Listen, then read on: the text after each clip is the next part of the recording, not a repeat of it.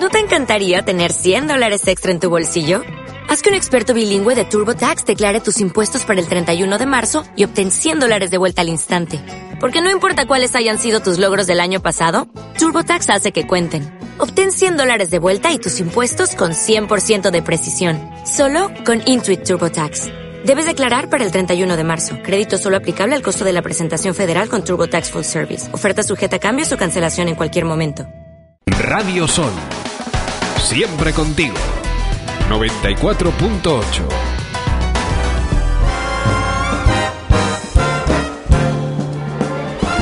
Aquí comienza Cita con la Salud y Hospital San Roque Más Palomas. Cita con la Salud. Bueno, pues como cada mes eh, buscamos una cita con la salud con Hospital San Roque Más Palomas. ¿Cuál es el objetivo de esta cita con la salud? Pues en mejorar precisamente nuestra salud. Y en ello, Hospital San Roque Más Palomas ha puesto todo su empeño con el aula del paciente y con cada uno de los profesionales eh, que se acercan hasta estos micrófonos, pues para darnos sugerentes eh, información sobre cómo podemos mejorar nuestra calidad de vida, que es lo importante, cómo podemos evitar una lesión. Y hoy vamos a hablar de un tema muy delicado cómo podemos tener nuestro corazón en plena forma o cuanto menos cómo podemos evitar algún fallo de ese órgano tan importante como es eh, el corazón. Para ello contamos eh, con la inestimable colaboración del cardiólogo de Hospital San Roque Más Palomas, don José Miguel Hernández eh, Ramírez. Don José Miguel, muy buenos días. Buenos días, ¿qué tal? Gracias por acercarse a este estudio de Radio Sol. ¿Le ha costado un poco encontrarlo? sí, bueno, desde hace unos meses estoy aquí viviendo y bueno, adaptándome al clima del sur y a, a las calles. Bueno, un día de calor hoy, pero bueno, por suerte está usted en forma. bueno, hacemos lo que podemos, intentamos siempre estar... De ello vamos a hablar un poco, porque no nos damos cuenta muchas veces, y ahora, que está tan de moda hacer deporte, nos lanzamos a correr maratones de corta, media, larga distancia, eh, jugamos al fútbol y nos damos cuenta de que, oye, un partido de 90 minutos exige un esfuerzo, esfuerzos considerables, la juventud que se apunta por suerte a algo tan saludable como es el deporte, pero también puede tener sus riesgos, claro. No, no calibramos muchas veces los riesgos. La obesidad, eh, que puede ser uno de los condicionantes también a la hora de hacer eh, deporte, otras patologías precisamente de ese órgano tan importante como es el, corazón, que es el órgano básico para el funcionamiento de nuestro cuerpo. ¿Estamos preparados? ¿La gente está mentalizada mm, de la importancia o siempre decimos, bueno, es el corazón, o que todos queremos morirnos de un infarto. Que yo, no sé esa, esa cuestión, por eso de que no se sufre. Te mueres de un infarto, te mueres y, punto y pelota. Pero la importancia que tiene el corazón en el órgano, la gente tiene asumida esa, esa responsabilidad. Por el contrario, somos un poco inconscientes. Muchas veces cuando ya recurrimos al profesional, desgraciadamente tenemos una lesión considerable. Bueno, yo creo que en los últimos años eh, ha habido una concienciación de los problemas cardiovasculares sobre todo asociado al deporte. Eh, bueno, sobre todo las personas que están sanas empiezan a, practicar algún tipo de deporte, empiezan, bueno, a, poner a su corazón a prueba. Es, muy importante hacerse un, un, chequeo cardiovascular, sin ninguna duda. El, el problema del corazón en, en este tipo de personas que están sanas, radica sobre todo en que, en que bueno, pueden tener cualquier eh, problema eh, que, es importante. Entonces, eh, es un problema social. Yo creo que desde que, desde que la, probablemente las muertes de Jarque, de Antonio Puerta en el fútbol, es, son más sonadas eh, digamos, este problema, ¿no? Eh, digamos que los problemas cardiovasculares, sobre todo la muerte súbita, es un problema social, casi, casi se podría decir de esta manera, eh, porque tiene una repercusión muy importante. Siempre los problemas en personas sanas eh, tienen un impacto mucho mayor, familiar, social, etcétera, que, bueno, el paciente que ya tiene 80 años, que tiene cualquier patología más avanzada, etcétera. Por eso hay una concienciación muy importante, creo yo, desde, desde hace unos años, sobre todo en, el tema social del deporte. ¿no? Mm, el tema del deporte. Voy a entrar por ahí porque eh, hay mucha gente que nos ha transmitido, cuando hemos referido que iba a usted a estar aquí, el tema de la preocupación eh, cuando su hijo va a practicar, por ejemplo, a empezar el fútbol, o en baloncesto, o en cualquier otra actividad, o en atletismo, o en, o en correr. El certificado médico que te mandan por obligación la federación, la federación es fundamentalmente, en la de fútbol el caso, más, eh, más clásico por, por la cantidad de practicantes que hay, es un certificado muy básico. la inmensa mayoría de las veces, eh, mm, desgraciadamente, vas al médico, te pregunta, hace cuatro preguntas, eh, te rellena el papelito y poco más. Pero luego nos encontramos, eh, hombre, mm, las muertes nada de Harker, como referías anteriormente, otros importantes deportistas, pues nos hace plantearnos algunas cuestiones, pero desgraciadamente el joven que empieza en el deporte no sabe si tiene una cardiopatía, si sufre cualquier eh, problema que le pueda generar al hacer un esfuerzo más de lo, de lo normal, todo ese tipo de cosas. ¿Se hacen los reconocimientos médicos como corresponde mínimamente para garantizar la salud de esa persona joven? Porque hemos visto cada vez personas jóvenes eh, más infartadas, más, más, jóvenes. Sí, con cualquier tipo de problema, está claro. Bueno, desde, la, desde las sociedades europeas de cardiología no existe un consenso claro sobre qué es lo que hay que hacer. ¿Y esto por qué? Porque bueno, eh, la incidencia, lo que primero que hay que pensar es cuál es la incidencia de la muerte súbita eh, en el deportista, ¿no? Estamos hablando de que es un uno o dos pacientes por cada 100.000 habitantes. Si hablamos, por ejemplo, en Gran Canaria, existen 800.000, 900.000 personas, eh, pues a lo mejor estamos hablando de 8 o 9 casos año. es muy muy sonado, bueno, por los casos de deportistas, etcétera, pero si hacemos caso a las estimaciones que hay de las sociedades, pues aproximadamente 8 o 9 pacientes en Canarias eh, podrían tener esta patología. Otra cosa es, eh, bueno, cuáles son las causas de, este tipo de patologías, ¿no? Eh, bueno, normalmente se hace dos distinciones, una en menores de 35 años y otra algo mayores, ¿no? Siempre las personas mayores, pues, son las que, la causa más frecuente de muerte súbita en pacientes pues, mayores es la cardiopatía isquémica, es la enfermedad coronaria, básicamente, pues, para que no para que podernos entender eh, la angina mm. de pecho y el infarto de miocardio, pues ahí mm, lo que hay que hacer hincapié es, bueno, control de la tensión, control del azúcar, del colesterol, no fumar, etcétera, etcétera. Por eso, bueno, en este grupo de edad un poquito más mayor, que, bueno, el clásico paciente que le han dicho que tiene que empezar a correr porque es un poco diabético, porque tiene 45, 50 años, etcétera. Bueno, eh, hacerse un reconocimiento básico con exploración física, eh, una anamnesis correcta y un electrocardiograma basal y bueno, eh, eh, probablemente también, aunque no está del todo claro si hay que hacer ecocardiograma y prueba de esfuerzo eh, de forma seriada, bueno, sería una condición importante en este grupo de edad. Después, el, probablemente la mayor concienciación está en el grupo joven, ¿no? menores de 35 años. Las cosas más frecuentes normalmente son enfermedades hereditarias o genéticas.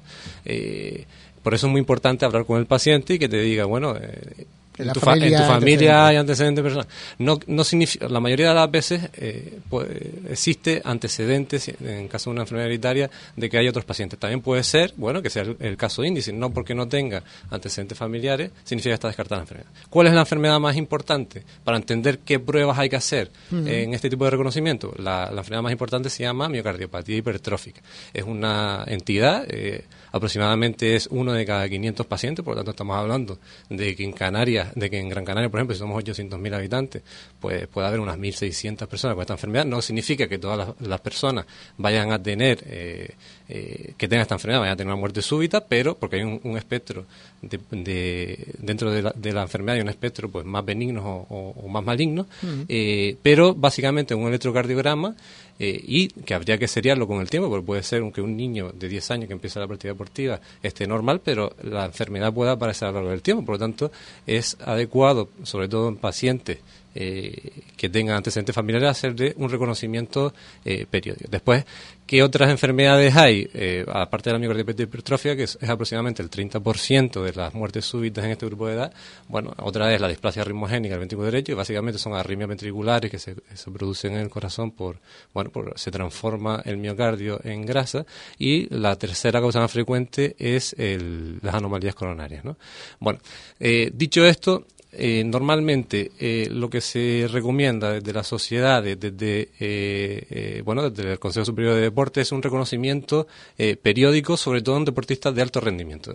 ¿Y qué pasa con, con los federados de, de, las distintas entidades que más riesgo, entre comillas, pueden tener eh, muerte súbita, que básicamente es el atletismo, el ciclismo y el, y el fútbol. Bueno, lo que se recomienda es un chequeo, que las distintas federaciones sean las que tienen que poner las condiciones o, los requisitos para dar esta licencia federativa, eh, que estamos hablando que, por ejemplo, en Canarias hay unas 40.000 licencias federativas de fútbol, unas 20.000 de baloncesto, unas 10.000, estoy hablando de, datos aproximados, estamos hablando de pacientes, de, de, perdón, de personas que pueden tener, que, que tienen un cierto riesgo y que probablemente necesiten un, control. Pero ahí es donde quería llegar yo, porque en el caso de los certificados, por ejemplo, una ocultación y el tomar la tensión, ¿se puede determinar si tienes alguna patología en el corazón?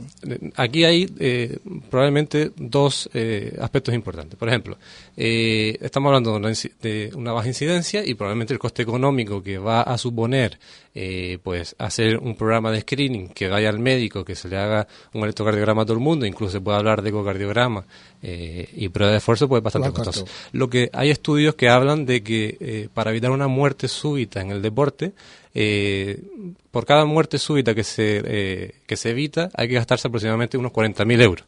Estamos hablando de, bueno, eh, normalmente los americanos dicen que por debajo de 50.000 euros ya es rentable.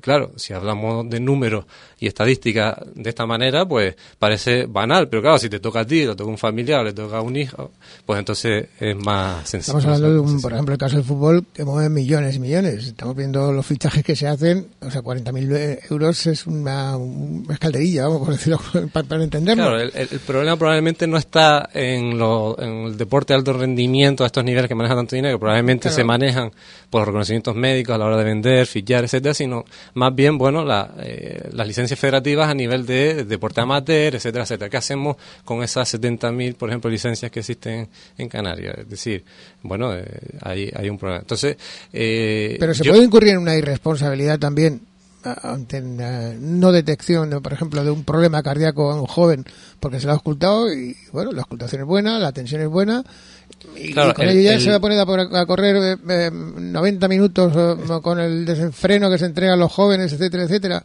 Está claro. El, por ejemplo, el grupo, un, grupo en Italia, se, toda, toda persona que va a hacer deporte tiene que hacerse una exploración física, un análisis correcto y un electrocardiograma. Solo con esas eh, tres pruebas se ha demostrado que hay una disminución de la incidencia de muerte súbita. Solo con estas tres pruebas. Pero solo con esas tres pruebas es capaz de de eh, descartarse una displasia ritmogénica del derecho, una anomalía coronaria, cardiopatía isquémica, evidentemente no.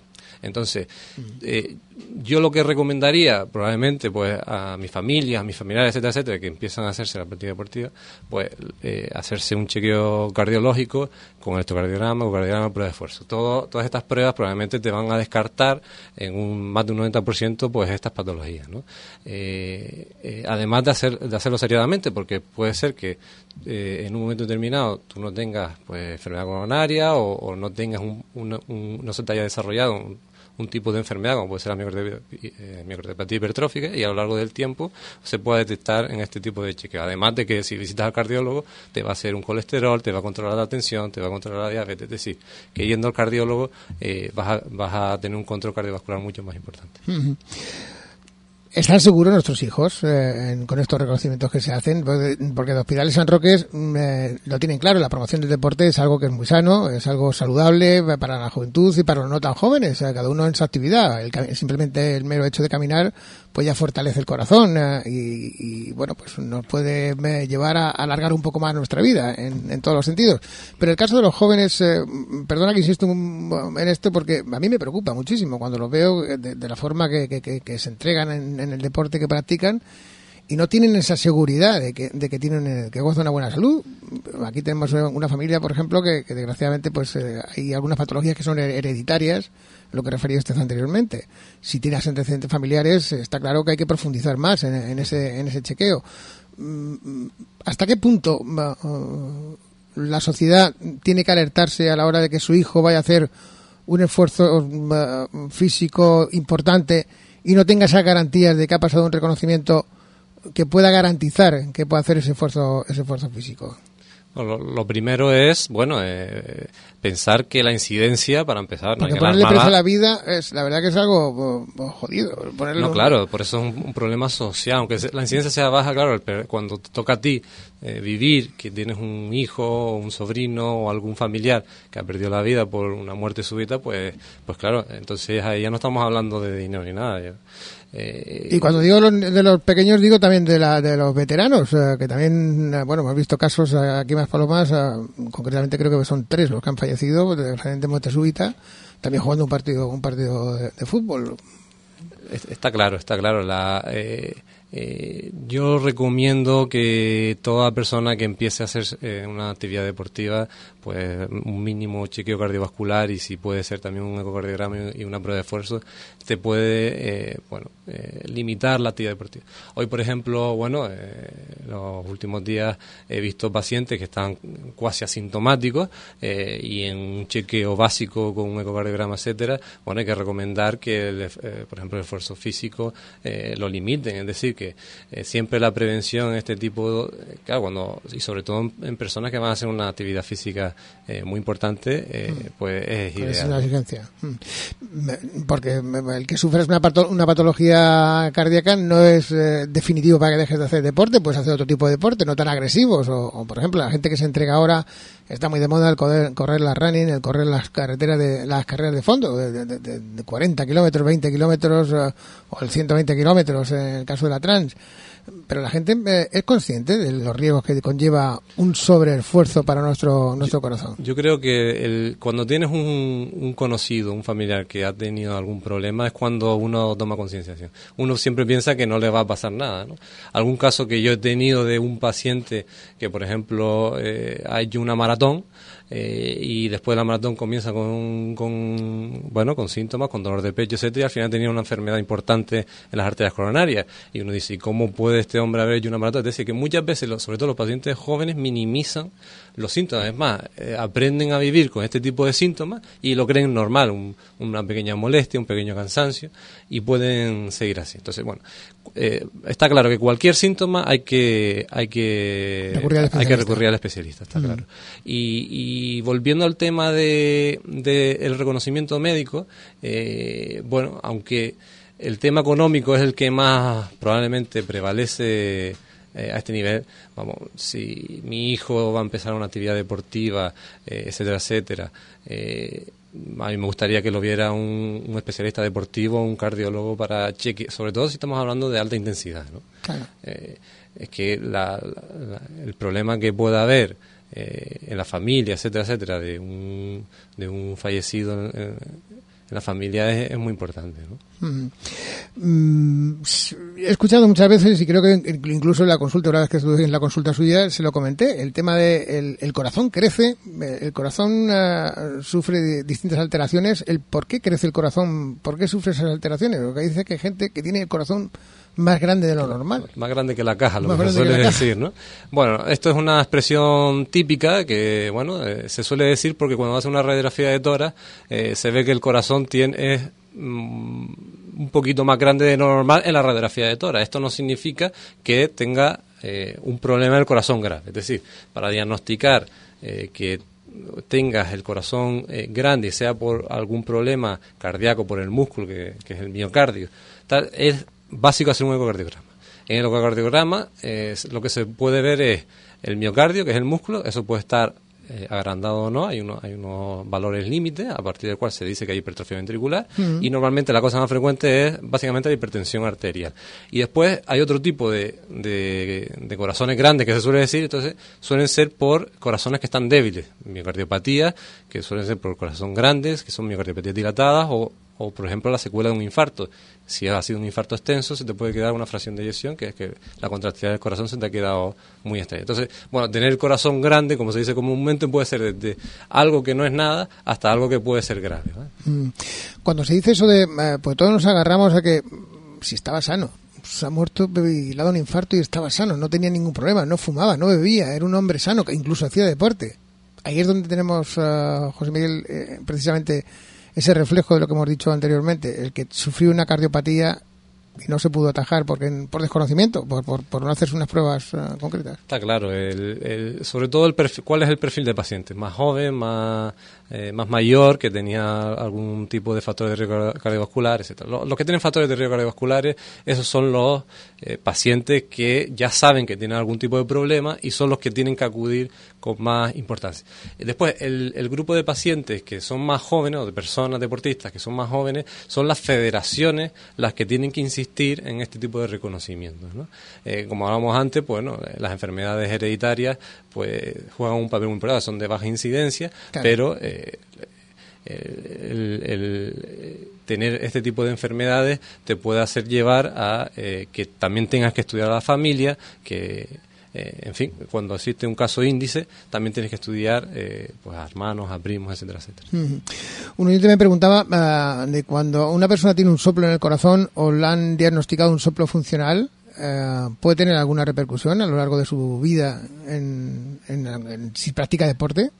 Vamos a ver, diagnosticar un soplo funcional, bueno, requiere una experiencia en cardiología, en la ocultación, etcétera.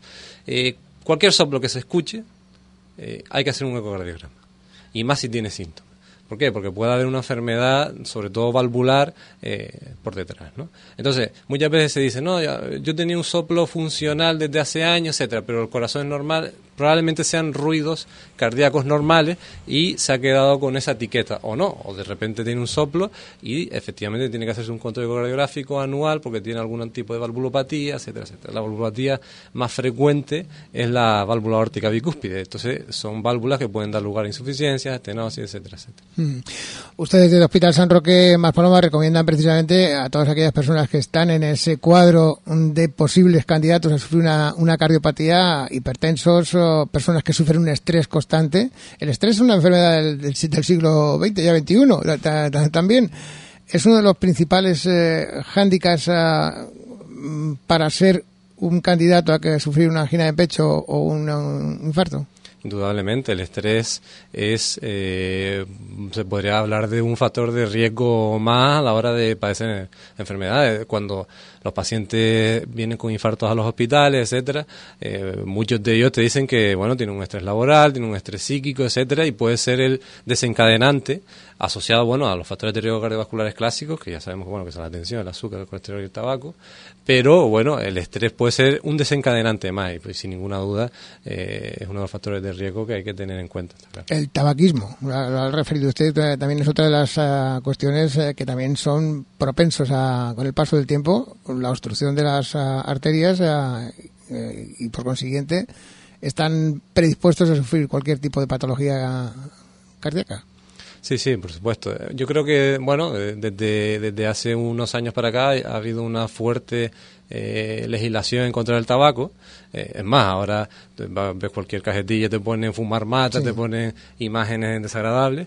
Eh, yo creo que el, el, efecto del dejar de fumar, de que la, de la incidencia del, del, tabaquismo haya descendido, lo veremos en los próximos años. No, no, no, una no es un hábito que, que de repente deje de hacer si se vea un impacto de salud importante, pero sí es verdad que el típico paciente, digamos de 40, 50 años, cada vez menos de ese tipo de pacientes y cada vez, con, hablamos de cardiopatía isquémica, y cada vez hay más el paciente anciano, diabético, etcétera, etcétera.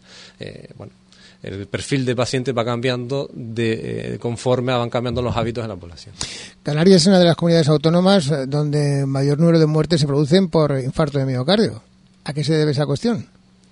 Bueno, eh, digamos que es multifactorial. Digamos, el, dentro de Canarias existe una alta eh, prevalencia también de diabetes mellitus. Hmm. Entonces, eh, probablemente también hay que atacar los factores de riesgo y no decir que es culpa o de los hospitales, etcétera, etcétera. Probablemente la mayor tipo de prevención que se pueda hacer en mortalidad cardiovascular, en, por infarto, etcétera, sea también atacando los factores de riesgo. ¿no? Entonces, bueno, ver por qué eh, Canarias es de las poblaciones que más tiene diabetes, eh, que más obesos tiene, más síndrome metabólico, también pues, puede ser una de los, de los principales eh, digamos, eh, en point a atacar desde el punto de vista de la salud pública. ¿Se debería hacer eh, más controles al corazón? Porque no le damos importancia al corazón. Nos preocupamos de la próstata, nos preocupamos de otras partes de nuestro cuerpo, pero sin embargo, la bomba que, que, precisamente que es básica para poder vivir, el, corazón, no le damos la importancia y la relevancia que tiene llámese colesterol, llámese tabaquismo, llámese hipertensión, etcétera, etcétera. Tengo la tensión un poco alta, tengo, pero no le damos esa importancia que tiene que tener eh, precisamente en eh, lo que se refiere a, al, control médico. El Servicio Canario de Salud, mm, como otros oh, órganos competentes, tienen, no tienen esa conciencia de, de, bueno, de decir, de vez en cuando hay que hacer una revisión al corazón, no solo el ocultamiento, lo que decimos anteriormente, y mirarte la, tensión, sino que también hay que profundizar un poco. Evitaríamos un poco el que Canarias fuera, estuviera liderando esas cifras que he dicho anteriormente de muerte Bueno, eh, la prensa ha salido últimamente, bueno, pues que, Canarias de los de las eh, comunidades autónomas que más listas de espera hay en la salud pública, etcétera, etcétera. Entonces, bueno, todo esto eh, hace influye. a que a la hora de ver pacientes, por ejemplo, las consultas externas de, pacientes que están asintomáticos, que tengan que hacer un reconocimiento, pues sea más limitado y lo tenga que hacer. Bueno, está estipulado que sea así, pues los médicos de cabecera los que lo tengan que hacer. con respecto a por qué la gente minimiza probablemente lo del corazón, bueno, yo creo que hay dos cuestiones. Una es que la, las personas probablemente tienden a decir, bueno, que están sanas, etcétera, y algún pequeño síntoma, pues es muy frecuente decir, ah, yo pensé que van con infartos a los hospitales, pues que el, paciente lo achaque a que tenía algún tipo de gas. es decir, que los síntomas muchas veces eh, eh, son difíciles de, de, identificar por parte del paciente. Y otra, bueno, eh, otra cosa es que el corazón tiene una resistencia de aguante muy importante. Es el único músculo que está todo el día trabajando y no se cansa y, y, no se cansa y no, y, no te dice nada. Eh, tú te pones a correr una hora y, los cuádriceps están están protestando, ¿no? Entonces, bueno, el corazón tiene una gran capacidad de adaptación, está eh, aproximadamente tiene unos 100.000 latidos eh, diarios, eh, con respecto a la hipertensión, que tiene que hacer un mayor esfuerzo para hacer ese tipo de resistencia, tiene la capacidad de dilatarse, con respecto a, otro tipo de valvulopatía, tiene la capacidad para dilatarse, hipertrofiarse, etc. Es decir, que una vez te ha dado síntomas del corazón, es que ya ha pasado un largo tiempo donde los mecanismos adaptativos eh, han fallado, digamos. ¿no? Entonces, bueno, una vez que existen síntomas, eh, eh, la patología puede ser importante. Por, por eso es tan importante controlar los factores de riesgo, hacer una prevención primaria, ir al cardiólogo, que que te diga eh, cuál, cuál, es tu estado cardiovascular y cómo puedes prevenir eh, desarrollar una enfermedad cardiovascular importante. ¿Existe una, una baremo de edad? Porque hemos hablado antes del deporte. El deporte, bueno, si vas a empezar a hacer una actividad física importante, pues deberías profundizarte un poquito más en, el tema del corazón. Pero una persona normal y corriente que desarrolla su actividad normal, que de vez en cuando pasea, se monta en bicicleta, etcétera, ¿tiene hay un, tipo de patología o una edad concreta en el que dices tengo que revisarme el corazón a ver cómo tengo el corazón, o el corazón es un músculo, como bien referido antes, que se adapta a cualquier eh, si, si no tienes ningún problema, el corazón tiene una gran capacidad de, aguante. Pero lo que hablábamos antes, ¿no? Eh, a partir de los 35 años la enfermedad coronaria empieza a aparecer eh, y, sobre todo los pacientes que tienen algún tipo de factores de riesgo son los que más cuidado eh, deberían tener. desde, la, desde la autoridad sanitaria siempre se está diciendo, bueno, porque cada vez más actividad física, salir a caminar, hacer si se puede hacer footing, cada vez está más de moda las carreras tipo running de 5, 10, 20 kilómetros. Bueno, está claro que alguien que empiece a hacer una actividad deportiva, que tenga algún tipo de factor de riesgo, que pueda eh, desarrollar enfermedad coronaria, pues debería eh, ser revisado eh, por la salud hmm. lo que está claro es que una enfermedad, yo lo refería anteriormente, una enfermedad, una patología del corazón no es postrarte en una cama y quedarte quieto ya, sino todo lo contrario, hacer un, ejercicio moderado siempre con el control y la supervisión del cardiólogo es importante porque el corazón empieza a recuperarse también, se recupera.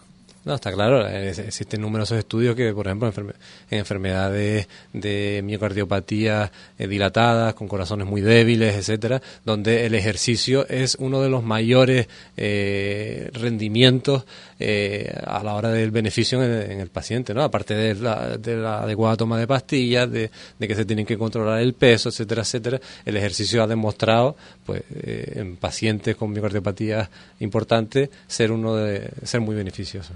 Hay que darle caña al corazón de vez en cuando, también. Hombre, está claro que de vez en cuando, cuando hay que salir de la rutina diaria, ¿no? Es decir, lo importante no es, eh, lo importante es la regularidad, ¿no? No es eh, que un día yo hago bueno, pues un día puedo tomarme una copa de más, un día, eh, eh, bueno, eh, saltarme un poco esa, ese control de la glucemia si soy diabético, un día puedo jugar un partido de tenis. El tema es la regularidad, ¿no?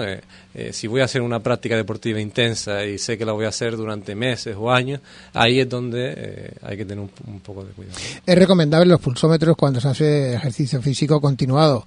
Las frecuencias cardíacas varían en función, me imagino que de la edad una persona que tiene, por ejemplo, una edad media de, 50 años, pues no puede tener un, es un, un, movimiento o un ritmo de corazón igual que una persona que tiene 20 años o tiene 15 años, en lo que se refiere a latidos máximos. Hay, una, hay unas tablas, una escala de, latidos máximos a, la hora de practicar ejercicio según la edad de, las personas. Por supuesto. Eh, se puede ver de dos tipos, de dos puntos de vista. ¿no? Hay, un, hay un valor teórico de la frecuencia cardíaca que básicamente es 220 menos la edad, esa es la frecuencia cardíaca teórica máxima, bueno, de cada, de cada, de la población en general.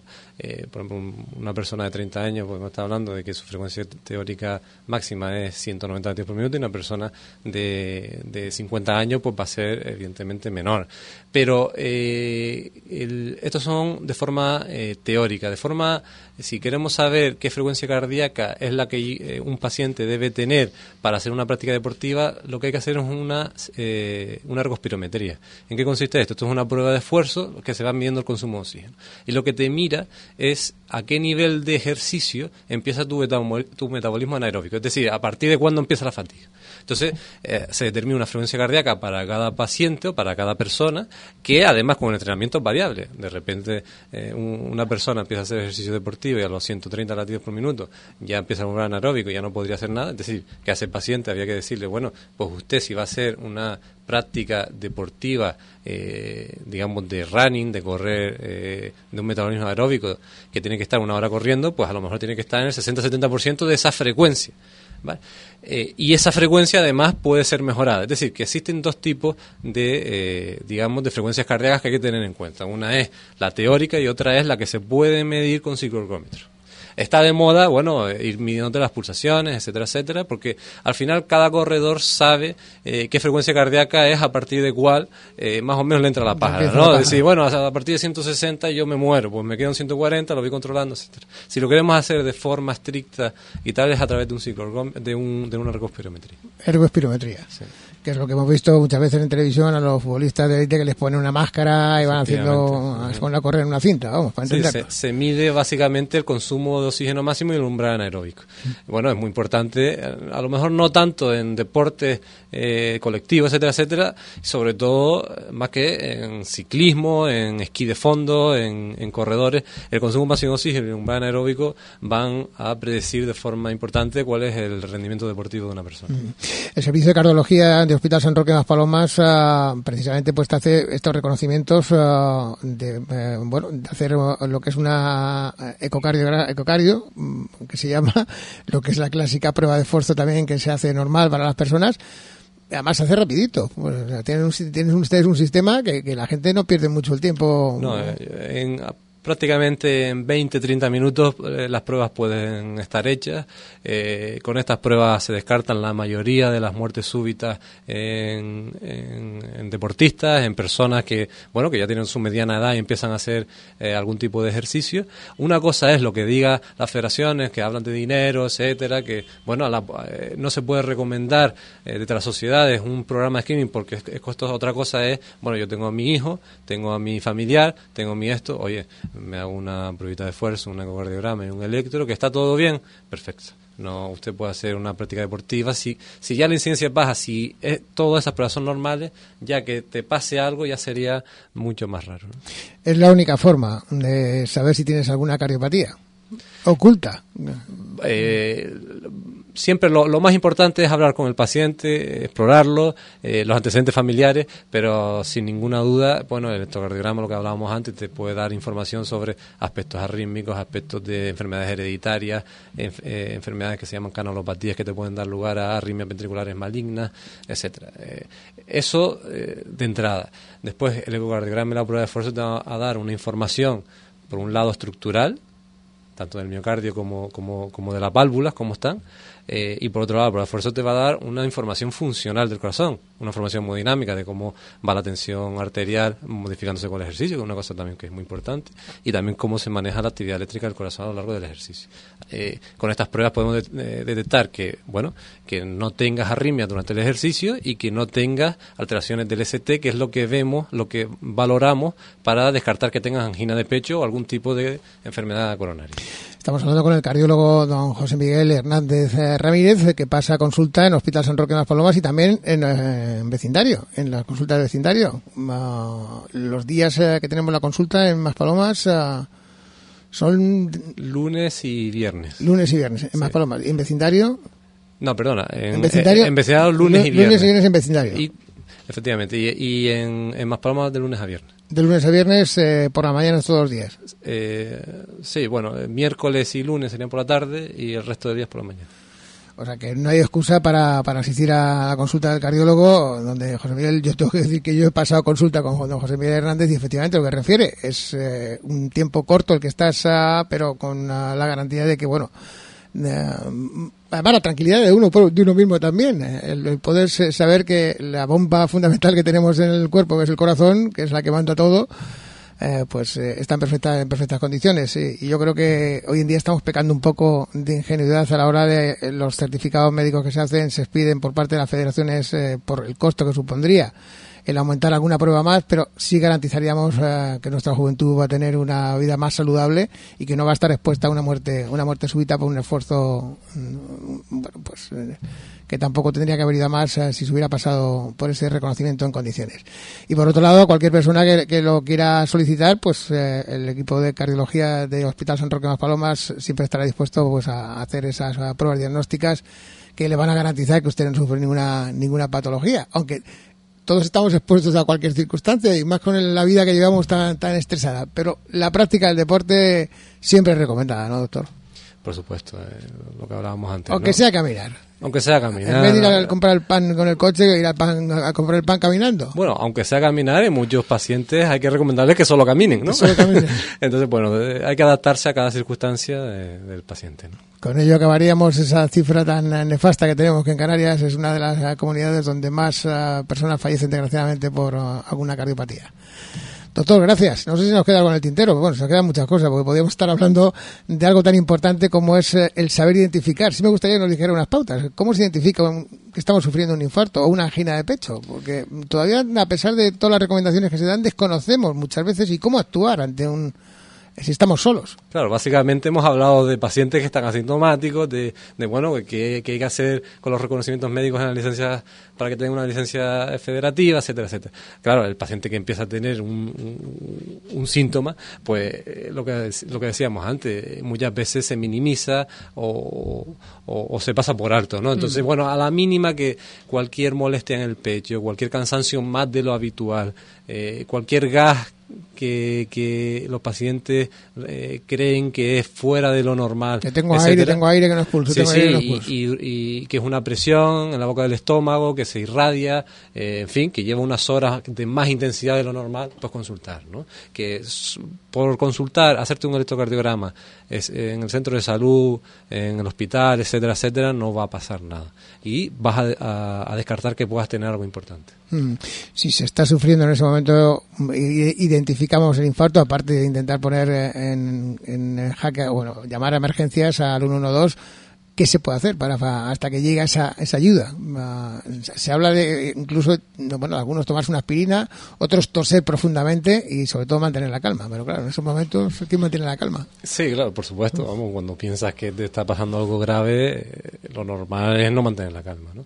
Bueno, lo, que hay que hacer si piensas que te está pasando algo es acudir rápidamente a un centro de salud o al hospital. Eso es lo que hay que hacer. Eh, eh, lo que se suele hacer eh, una vez llega el equipo médico, etcétera, etcétera, evaluando que puedas tener un infarto, suele darse oxígeno, eh, el adiro, que es un quinto de una aspirina mm. eh, normal, se puede dar morfina en el caso de que, bueno, de que tengas mucho más dolor del habitual, incluso un Bernier, que es la nitroglicerina sublingual, que los pacientes con enfermedad coronaria lo conocen. Mm. Lo que pasa claro, que si no te ha evaluado un equipo de urgencia, a lo mejor no tienes enfermedad coronaria, sino puedes tener otro tipo de patologías. Puedes tener, por ejemplo, una, disección. No, o de repente puedes tener algo más grave, puedes tener una disección de aorta, hmm. eh, donde no hay que dar ni anticoagulación ni antiagregación como puede ser un adiro. Entonces, bueno, automedicarse siempre es un problema. Lo que hay que hacer, si crees que hay, más si eres diabético, si eres hipertenso, si tienes algún tipo de factor de riesgo, y crees que algo está pasando mal, es acudir rápidamente a, la ¿Una crisis de ansiedad también se parece mucho a un proceso de infarto? eh, efectivamente. mucha gente me ha dicho, al final me han, diagnosticado una crisis de ansiedad. Sí, que tenía ansiedad y ya está. Está, claro que... Tenía ese dolor en el pecho, le irradiaba. Está claro que... ya el cerebro juega, no juega muy mal pasada también muchas veces.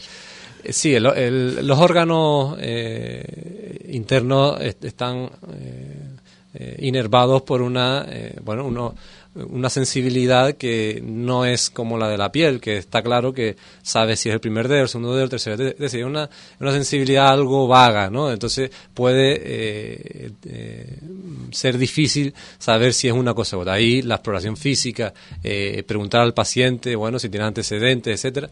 ¿Quién no ha tenido alguna vez algún proceso adaptativo de ansiedad en un momento determinado? Yo mismo viniendo aquí al, al, al, estudio estaba, vamos, que no sabía si tenía que aparcar allá o si tenía que venir por aquí, dónde estaba. Es decir, que ese proceso fisiológico de ansiedad eh, momentáneo, que, que se te pone un nudo en el estómago, que hay una especie de presión, bueno, pues puede ser normal, pero lo que no es normal es, en ausencia de ese, de ese tipo de, eh, de estrés, de, de, condicionante, que te aparezca un nudo en el estómago y que no desaparezca. Bueno, que al final era ansiedad, que con un, con un tranquilizante se te pasó, etcétera, perfecto. Te hacemos un electrocardiograma, que está todo normal, pues perfecto. No duda.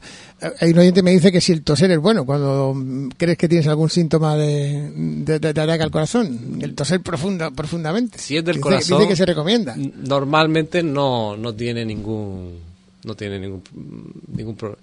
Básicamente, si tienes algún problema respiratorio, etcétera, etcétera, a lo mejor sí. Pero desde el punto de vista del corazón es si tienes un síntoma que puede ser grave, acudir al servicio de urgencia. y lo mejor es no automedicarse por lo que dije antes. Porque, ah, pues, bueno, eh, dentro del dolor de pecho, eh, lo más frecuente es que sea la enfermedad coronaria. Pero podría darse el lugar que no lo fuera. Podría darse el lugar que fuera un tromboembolismo pulmonar, que fuera una disección de aorta, que fuera otro tipo de enfermedades, ¿no? otro tipo de patología. Entonces, bueno, cada patología lleva una, un determinado tratamiento y no todo van ni con ADIR ni nada. Es, decir, podría ser incluso contraproducente, por ejemplo, el caso que pusimos antes, la disección de aorta. Es muy típico lo de a partir de los 50 años el, que los médicos manden tomarse el adiro. El adiro eh, en los grandes... Es un, es un seguro, el, adiro. Bueno, se puede considerar que es un seguro. A partir de los 50 años se recomienda, eh, sobre todo si tienes ah, dos factores de riesgo. Normalmente, bueno, los pacientes diabéticos casi se les recomienda a todo el mundo, a los hipertensos ¿Qué es lo que se ha visto en los grandes estudios con el adiro? Bueno, que aumenta un poquito el riesgo de hemorragia y que disminuye un poquito el riesgo cardiovascular. No es una cosa que esté establecida claramente en las guías, etcétera, etcétera, pero la realidad es que eh, es un antiagregante. Como sabemos, la enfermedad coronaria la mayoría de las veces se, está formada por placas, eh, se rompe la placa, aparecen plaquetas, etcétera, etcétera. Entonces, el adiro como que, eh, digamos, parece como un, preventivo en este tipo de etiopatogenia, ¿no? Donde están las plaquetas, están las placas de colesterol, etcétera, etcétera. Eh, pero la realidad es que no se ha demostrado a ciencia cierta que la DIRO prevenga las muertes cardiovasculares a ciencia cierta. Ahora, sí que parece que existe una tendencia a lo positivo. Por eso, desde las consultas, la mayoría de las veces que existe dos factores de riesgo, de los mayores, lo que hablábamos antes, fumador y diabetes, fumador hipertenso, etcétera, etcétera, normalmente se, se suele mandar. De todas formas, siempre seguir las pautas eh, que te dan, en este caso los eh, cardiólogos, don José Miguel Hernández eh, Ramírez. La consulta la tienen, ya lo saben, en Hospital San Roque Palomas y en vecindario. La puede acudir sin ningún tipo de problema y también consultar. Y también hacerse un chequeo médico que no viene mal para el corazón. Más vale prevenir que curar. Insisto, Canarias es una de las comunidades que más incidencia tienen en enfermedades coronarias. Eso es, habla por sí solo de que cuidamos poco nuestro corazón no hay que cuidarlo tanto, hay que cuidarlo en el amor, pero también en el otro aspecto, que es el aspecto um, físico nuestro del funcionamiento de nuestro órgano vital. Gracias, don José Miguel Hernández eh, Ramírez, cardiólogo de Hospital San Roque Más Palomas. Buen día, un saludo. Un saludo, gracias por la invitación. Adiós. En Maspalomas, Gran Canaria, urgencias las 24 horas con la tarjeta del Servicio Canario de Salud y la tarjeta sanitaria europea. Hospitales San Roque. La excelencia a tu servicio.